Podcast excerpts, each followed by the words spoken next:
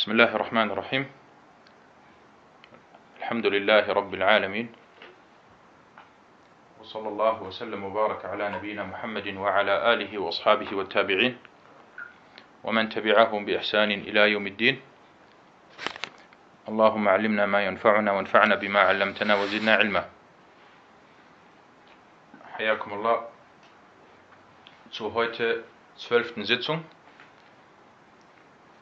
Wir lesen das Buch Bulugh al-Maram min Adillati al-Ahkam von Al-Hafiz ibn Hajar al-Asqalani und ich mache gerade mal die Seite auf. Wir sind weiterhin bei Kitab al-Tahara, bei Bab al-Wudu, Kapitel der Reinigung oder der Gebetswaschung. Heute machen wir inshallah weiter ab dem 31. Hadith. Und wir lesen wie immer erstmal den Hadith, oder ich lese wie immer erstmal den Hadith auf Arabisch und dann auf Deutsch und dann fange ich inshallah an mit der Erläuterung.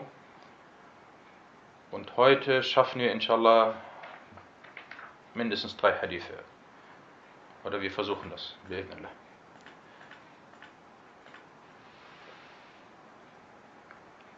عن 31 حديث الحديث الحادي والثلاثون عن علي رضي الله عنه في صفة وضوء النبي صلى الله عليه وسلم قال ومسح برأسه واحدة أخرجه أبو داود وفي نسخة والنسائي والترمذي بإسناد صحيح Der 31. Hadith. Ali, möge Allah mit ihm zufrieden sein, sagte über die Beschreibung der Gebetswaschung des Propheten, Allah Segen und Frieden auf ihm, und er strich einmal über seinen Kopf. Überliefert von Abu Dawud. Kommen wir zu den hadithwissenschaftlichen Nutzen aus dieser Überlieferung. Zunächst einmal haben wir hier den Überlieferer Ali ibn Abi Talib al-Qurashi al-Hashimi radiyallahu an, der Vetter und Schwiegersohn des Propheten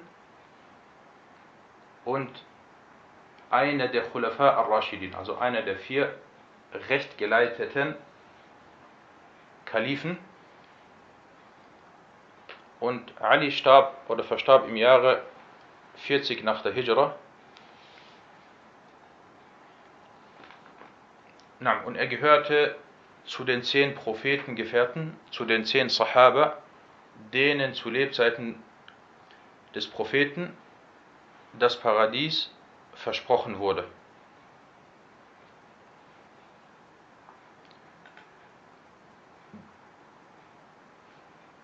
Dieser Hadith, Al-Hafiz ibn Hajar, er erwähnte in den, oder in den meisten Nusach, also in den meisten äh, Druckauflagen wird erwähnt, dass steht, dass dieser Hadith von Abu Dawud überliefert wurde.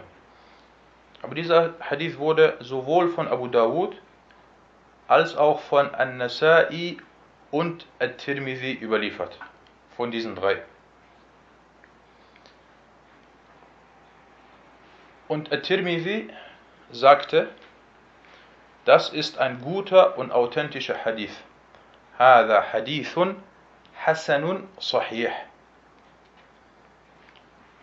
Das bedeutet, er hat diesen Hadith als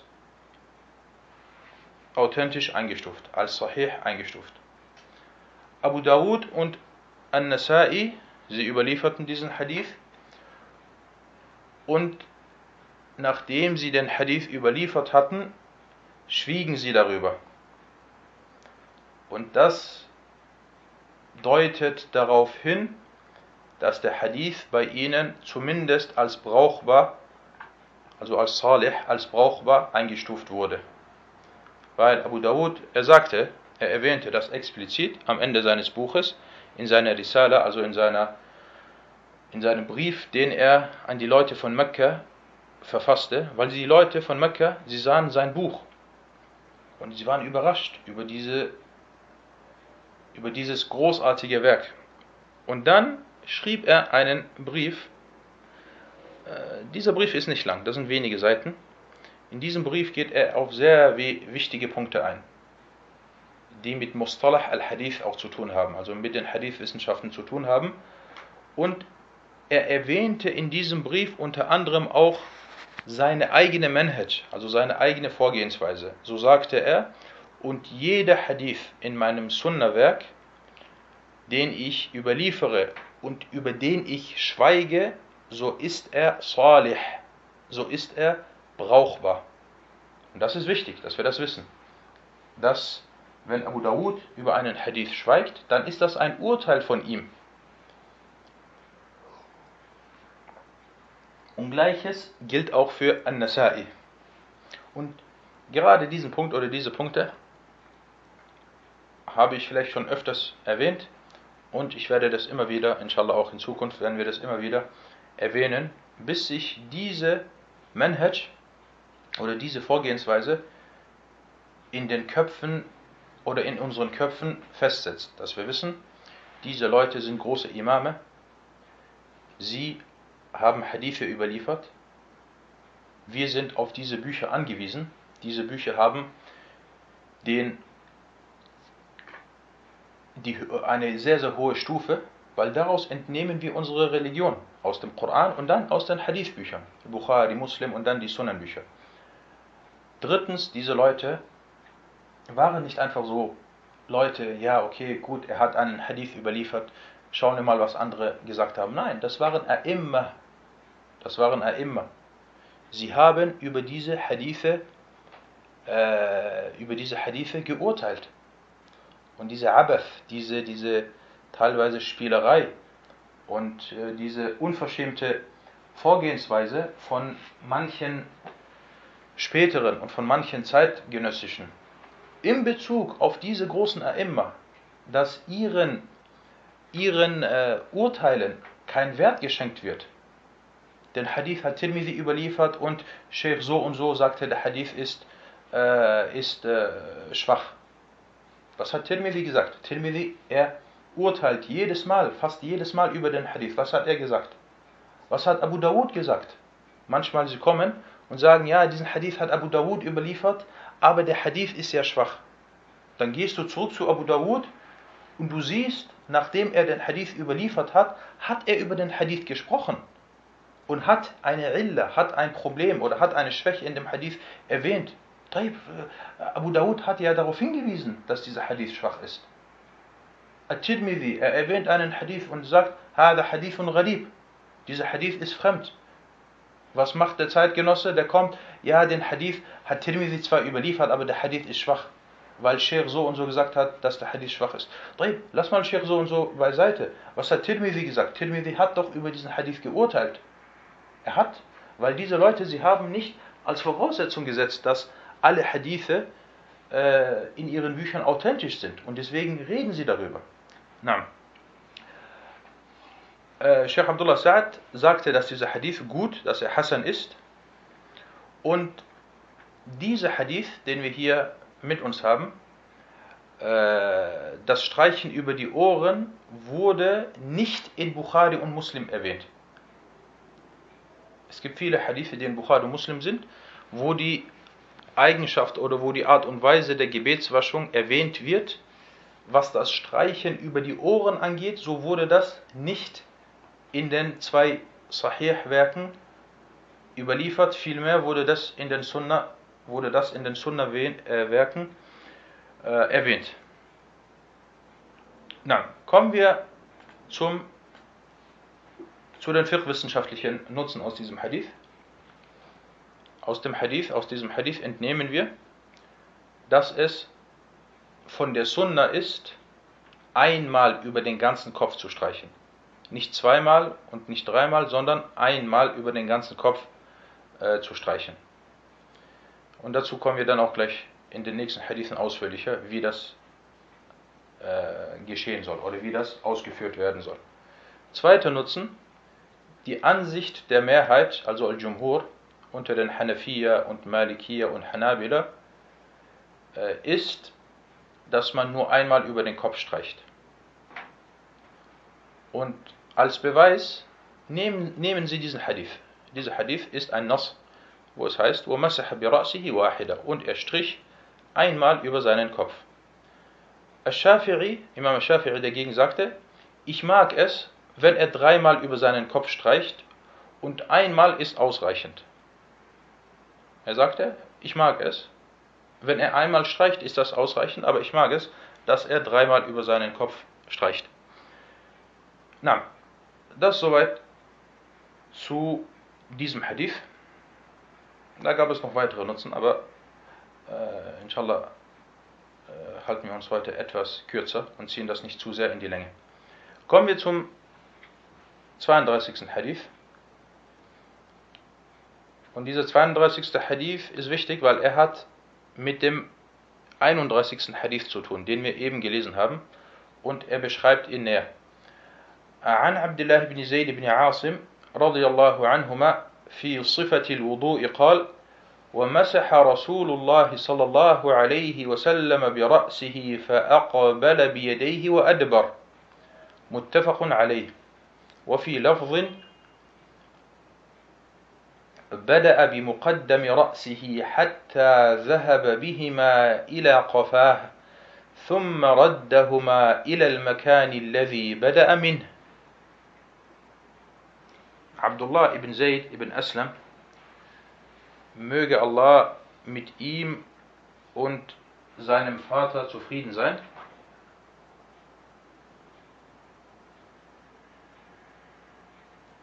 Äh, sagte über die Beschreibung der Gebetswaschung und er, Allahs Segen und Frieden auf ihm, wischte über seinen Kopf so wischte er mit seinen Händen nach vorne und nach hinten. Oder von nach vorne und nach hinten. Muttafaqun alayh. Und in einem anderen Wortlaut steht, und beide Wortlaute sind in Bukhari und in Muslim, in dem anderen Wortlaut steht, er begann mit der Vorderseite seines Kopfes, bis er seine Hände zu seinem Nacken führte. Dann führte er sie wieder zurück, bis er an die Stelle zurück, bis er sie an die Stelle zurückführte, an der er anfing. Na, kommen wir zu den hadith-wissenschaftlichen Nutzen aus dieser Überlieferung. Abdullah ibn Zayd ibn ibn Asim al-Ansari al-Khazraji, also aus der Prophetenstadt Medina. Und er verstarb im Jahre 33 nach der Hijra in der Schlacht von Harra als Shahid, radiallahu an. Und er war an den Schlachten der Ridda, also nachdem der Prophet والسلام, verstarb, wurden viele arabischen Stämme, vor allem aus Najd, wieder abtrüngig. Sie verließen den Islam. Und es gab einen Tarut namens Musaylama al-Kadhab, Musaylama der Lügner, al-Hanafi, aus, aus dem Stamm von, von uh, Banu Hanifa, der behauptete, dass er ein Prophet sei, dass er auch ein Prophet sei. Und viele Leute, viele Leute, die abtrüngig wurden, vereinten sich mit diesem Tarut, la'anahullah. Und er wurde aber dann in einer der Schlachten, Abu Bakr entsandte Khalid, Saifullah, Khalid ibn Walid, und es kam zu vielen oder zu langen Schlachten, zu großen Schlachten, und dieser Musaylama, la'anahullah, wurde dann äh, getötet Naam. Und äh, an diesen Schlachten war Abdullah ibn Zayd äh, radiallahu anhu unter anderem beteiligt.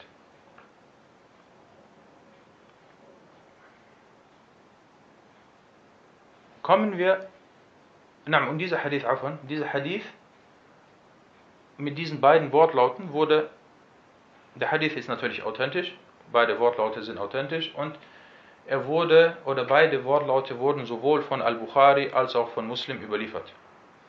Und Ibn Hajar, er führte diesen Hadith mukhtasaran, also gekürzt an. Er erwähnte ihn gekürzt. Und die ausführliche Version heißt es, Amr ibn Yahya al-Mazini berichtete über seinen Vater, dass er sagte, ich sah, wie Amr ibn Abi, äh, al-Hassan Abdullah ibn Zayd über die Gebetswaschung des Propheten fragte. Also einige Tabi'un kamen und sie fragten ihn. Und dann ließ er sich ein kleines Gefäß holen und verrichtete dann die Gebetswaschung, so wie es der Prophet vollzog. Und dann wird der Hadith in voller Länge äh, berichtet. Und der Hadith in voller Länge, der wurde hier nicht erwähnt, aber er ist unter anderem in Umdatul Ahkam äh, aufgeführt oder angeführt. Und dieser Hadith in voller Länge ist einer der wichtigsten Hadithe über die Gebetswaschung, weil er sehr, sehr ausführlich ist und viele Details erwähnt. Und der Grund aber, warum Ibn Hajar diesen Hadith erwähnt hat und auch nur gekürzt, ist wahrscheinlich, er wollte hier hauptsächlich auf eine Thematik eingehen. Und zwar, ihm ging es hier nur um das Wischen. Und dass man mit beiden Händen wischt, einmal nach vorne und einmal nach hinten. Und das ist eine Vorgehensweise, die ist richtig. Manchmal hast du einen langen Hadith, der viele Themen beinhaltet. Und du willst nur auf eine bestimmte Thematik eingehen und dann äh, kürzt du den Hadith ab und erwähnst nur äh, diesen Bereich, der, äh, der, wie sagt man, diesen Bereich, der, der äh, in Frage kommt. Das Wort ist gerade weg. Denn genau, diesen Bereich, der relevant ist. Barakallahu fikum. Oder der von Priorität ist. Kommen wir zu den fiqh-wissenschaftlichen Nutzen aus diesem Hadith. Wie schon erwähnt, dieser Hadith er erläutert und verdeutlicht den vorigen Hadith. Im vorigen Hadith heißt es, und er strich einmal über seinen Kopf. Wie strich er über seinen Kopf? Das wird hier erwähnt. Na, er ging, er ging nach vorne und nach hinten oder er strich nach vorne und nach hinten. Und wir entnehmen aus diesem Hadith, oder es wird aus diesem Hadith unter anderem entnommen, dass es verpflichtend ist, über den ganzen Kopf zu streichen. Und das ist unter anderem die Ansicht von Imam Malik und die bekanntere Meinung von Imam Ahmed. Das wurde unter anderem in Al-Istizkar und in Al-Insaf erwähnt. Und diese Ansicht bevorzugte auch Ibn Taymiyyah rahimahullah. Äh, was ich nicht erwähnt habe, äh, was mit Kopf gemeint ist. Wir hatten, ich glaube im vorigen Unterricht, als wir über das Waschen des Gesichtes gesprochen haben, habe ich erwähnt, was mit Gesicht gemeint ist. Wir sagten, das Gesicht ist, äh, was sagten wir? Wir sagten, vom Haaransatz, vom natürlichen Haaransatz, wo im Normalfall die Haare anfangen zu wachsen, bis zum Kinn. Und von einem Ohr, also der Beginn des Ohres, bis zur anderen Seite. Und das gilt für Frau und Mann. Beim Kopf, mit Kopf ist gemeint der Haaransatz wieder, dort wo normal, im Normalfall das Haar anfängt zu wachsen, oben an der Stirn, bis hinten am, am Hals oder am Nacken. Al-Qafa, ich glaube, das nennt man Nacken, bis zum Nacken, wo dann äh, irgendwann es normalerweise aufhört, dass man keine äh, Haare mehr hat. Der hinten, der Nacken selber gehört nicht mehr dazu. Das bedeutet, du streichst über, die, äh, über den Kopf. Und äh, vielleicht für diejenigen, die lange Haare haben, äh, man streicht über den Kopf und nicht, und nicht über die Haare. Also natürlich, man streicht über die Haare, aber was meine ich damit? Äh, wenn jemand jetzt lange Haare hat bis zum, äh, bis zum Rücken. Du streichst da nicht komplett runter, sondern du streichst über die Haare oder über den Kopf oder über die Haare, die den Kopf bedecken. Und alles, was da drunter ist, darüber muss nicht gestrichen werden. Na. Äh, wie gesagt, das ist die Meinung von Imam Malik und von Imam Ahmad, dass man über den ganzen Kopf streicht. Und diese Ansicht vertrat von den Shafi'iyya Al-Hafiz ibn Kathir, ibn Kathir war Shafi'i, die bekannte Ansicht der Hanafiyya und der Shafi'iyya besagt aber, dass es ausreichend ist, wenn über einen Teil des Kopfes gestrichen wird. Also nicht den, der ganze Kopf, sondern ein Teil davon. Sie sagen, das ist ausreichend. Na, das soweit zu diesem 32. Hadith. Kommen wir zum nächsten Hadith, Hadith Nummer 33. الحديث الثالث والثلاثون عن عبد الله بن عمرو رضي الله عنهما في صفة الوضوء قال ثم مسح برأسه وأدخل إصبعيه السباحتين في أذنيه ومسح بإبهاميه ظاهر أذنيه أخرجه أبو داود والنسائي وصححه ابن خزيمة Der 33. Hadith, Abdullah ibn Amr, möge Allah mit ihm und seinem Vater zufrieden sein, sagte über die Beschreibung der Gebetswaschung, dann, dann strich er, Allahs Segen und Frieden auf ihm, über seinen Kopf und legte seine Zeigefinger auf der Innenseite oder auf die Innenseite seiner Ohren und strich mit seinen Daumen über den äußeren Teil seiner Ohren. Überliefert von Abu Dawud und An-Nasai, Ibn Khuzaima stufte ihn als authentisch ein. Kommen wir zu den Hadith-wissenschaftlichen Nutzen aus dieser Überlieferung. Der Überlieferer Abdullah ibn Amr al-As, der zu den Sahaba gehörte. Also er war, er war äh, Sahabi und sein Vater war auch Sahabi und deswegen sagen wir radiallahu anhuma.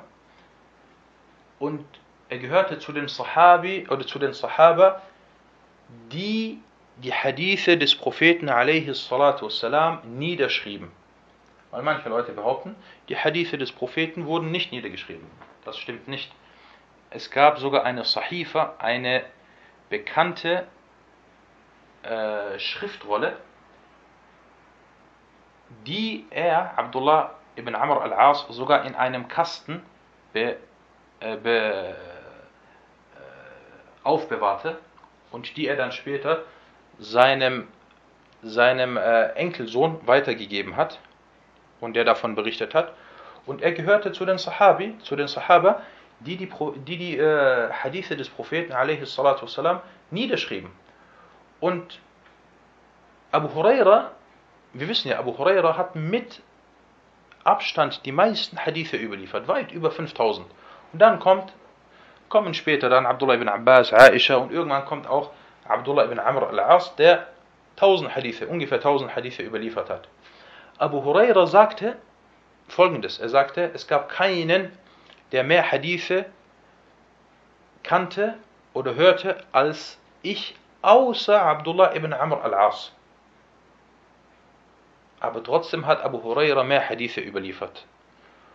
Und hierfür gibt es verschiedene Gründe. Und Abdullah ibn Amr hat lange gelebt, bis er ist im Jahre 63 nach der Hijra verstorben, also sogar nach Abu Huraira. Abu Huraira, ihr wisst, wann er verstorben ist, das habe ich schon sehr oft erwähnt.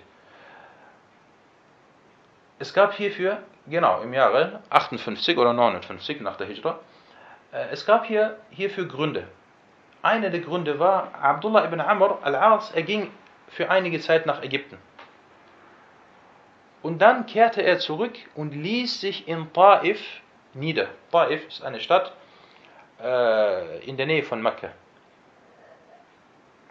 Und er verbrachte sehr viel Zeit mit Gottesdiensten. Er fastete alle zwei Tage und alle sechs oder sieben Tage rezitierte er den Koran komplett. Und war sehr viel mit Ibadah, also mit, mit, äh, mit äh, Gottesdiensten beschäftigt. Und er wohnte in Taif. Abu Huraira dagegen, er wohnte in Medina. Und das war sozusagen sein großer äh, Vorteil. Weil damals die Tabi'un, die gekommen sind, wenn sie Wissen nehmen wollten, sie sind nicht nach Taif gegangen. Taif, damals eine kleine Stadt, irgendwo äh, außerhalb von Mekka, oben auf dem Berg, bis man dort ankommt. Und dort gibt, gibt es nur wenige Sahabi. Aber wenn du nach Medina kommst, ja, Medina hast du, hast du, hast du sie alle. Hast du die ganzen großen Sahaba, radiallahu anhum. Na, und das sind die Gründe, warum Abu Huraira mehr überlieferte als Abdullah ibn Amr al-As. Und daraus kann man dann, subhanallah, vielleicht auch entnehmen, dass wenn jemand äh, Da'wah macht oder unterrichtet, dass äh, das Äußerliche, beziehungsweise das, das Drumrum, nicht das Äußerliche, dass das Drumrum eine wichtige Rolle spielt. Jemand, äh, zum Beispiel, ist er zurückgezogen, er ist nur bei sich in der Moschee und gibt Unterrichte. Wer wird von ihm profitieren? Von ihm profitieren die Leute, die paar Leute, die in der Moschee beten. Wie zum Beispiel bei mir, der Imam unserer Moschee, äh, der alle, Bete bei uns, äh, alle Gebete bei uns vorbetet, er gehört zu den großen Gelehrten. Zu den großen Gelehrten. Sogar er wird der Sheikh der Usul-Sheikh in der Stadt genannt. Es gibt, glaube ich, kein, kaum jemanden, der, was vor allem Usul al-Fiqh angeht, äh, sich mit ihm messen kann. Aber wenn man jetzt seinen Namen nennt, kaum jemand kennt ihn. Und ich weiß, dass er über 10.000 Hadithe auswendig hat und äh, dass er ein Gelehrter, ein großer Gelehrter ist. Aber kaum jemand kennt ihn. Und dann wiederum siehst du andere Leute, siehst du wiederum andere Leute, die, äh, die vielleicht höchstens seine Schüler sein könnten von diesem Sheikh. Und vom, was das Wissen angeht, äh, nicht mal im Ansatz äh, ihm das Wasser reichen können. Aber sie sind bekannt und die Leute kennen sie. Und äh, äh, wenn man jetzt zu jemandem sagen würde, wen willst du fragen, dann würden sie sagen, ja, wir fragen diesen einen, diesen Bekannten.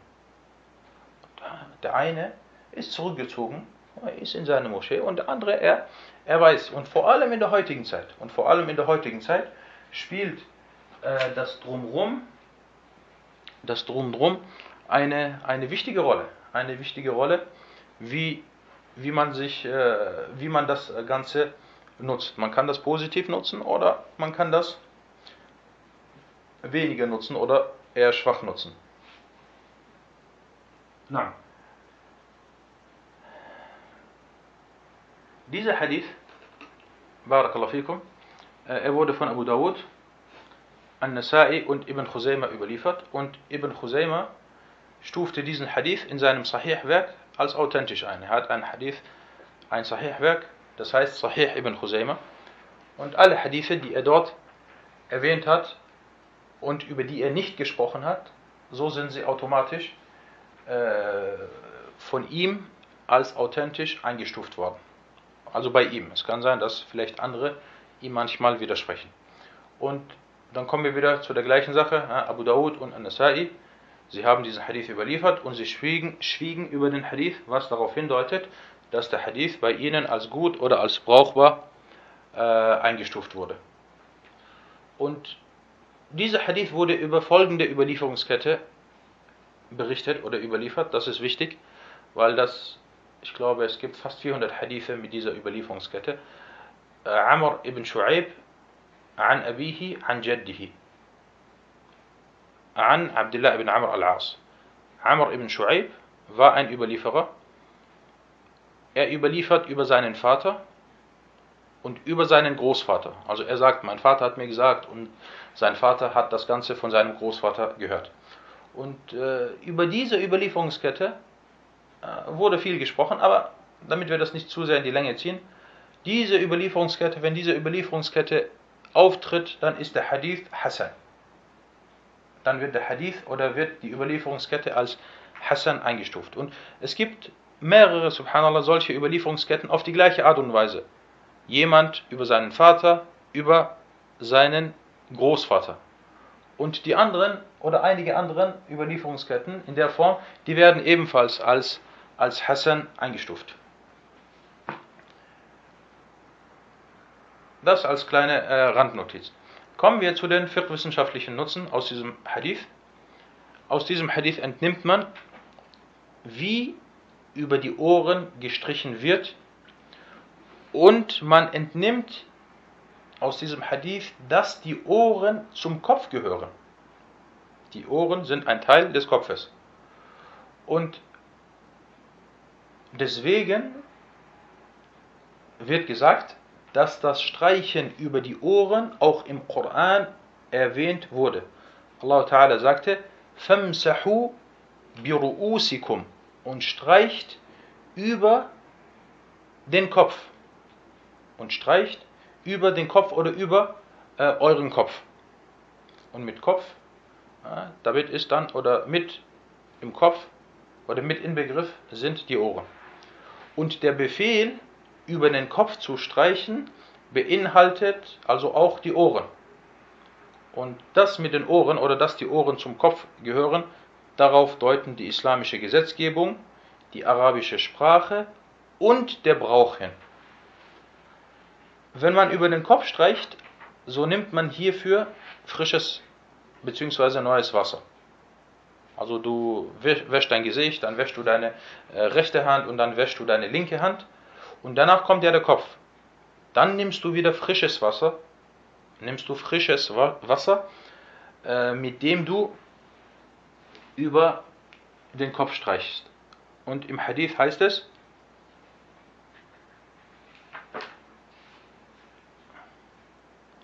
äh, im Hadith heißt es, وَمَسَحَ رَأْسَهُ بِمَاءِ غَيْرِ فَضْلِ يَدَيْهِ und er strich über seinen Kopf jedoch nicht mit dem Restwasser seine Hände. Und der Hadith wurde von Muslim überliefert. Okay, jetzt haben wir über die, jetzt haben wir über, über den Kopf gestrichen. Wir haben frisches Wasser, was, wir haben frisches Wasser genommen. So, jetzt habe ich das Wort. Und haben dann über den Kopf gestrichen. Jetzt kommen die Ohren. Hier besteht Meinungsverschiedenheit, ob man für das Streichen über die Ohren ebenfalls frisches Wasser nimmt. Oder kann man mit dem Restwasser nach dem Streichen über den Kopf äh, auch über die Ohren streichen. Naam, Ibn al-Qayyim rahimahullah sagte, لم يثبت أنه أخذ لأذنيه ماء جديدا. es wurde nicht authentisch überliefert, dass er für seine Ohren frisches Wasser nahm. Äh, aber wie gesagt, es ist eine Mas'ala Khilafiyya, also eine Thematik, bei der es Meinungsverschiedenheit gibt und sollte man oder wenn man trotzdem frisches Wasser nimmt, dann spricht Wallahu ta'ala a'lam nichts äh, dagegen. Und kommen wir kurz noch zu, äh, zu einigen Meinungsverschiedenheiten der Gelehrten in Bezug auf die letzten zwei, drei Hadithe, die wir gelesen haben. Also über hier das Streichen des Kopfes und der Ohren. Die Gelehrten sind sich einig, dass es legitim ist, über den ganzen Kopf zu streichen. Aber sie waren sich uneinig, ob dies verpflichtend ist. Hier habe ich einen Schreibfehler gemacht, ob dies verpflichtend ist. Und äh, die Ansichten hatte ich bereits im vorigen Hadith angeführt. Also die Malikier und die Hanabila sagen, es muss über den ganzen Kopf gestrichen werden. Die Ahnaf und die Schafi'iyya dagegen sagen, es reicht, wenn über einen Teil des Kopfes gestrichen wird.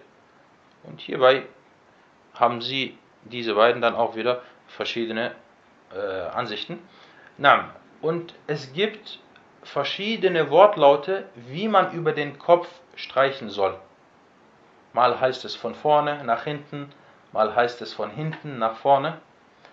Wichtig ist im Großen und Ganzen, dass über den ganzen Kopf gestrichen wird, egal auf welche Art und Weise. Wichtig ist, dass über den ganzen Kopf gestrichen wird. Na, das soweit zu äh, diesen zu diesen Hadithen oder zu diesem Kapitel, wo es hier hauptsächlich über das Streichen über den Kopf und die Ohren ging. هذا والله تعالى أعلم وصلى الله على محمد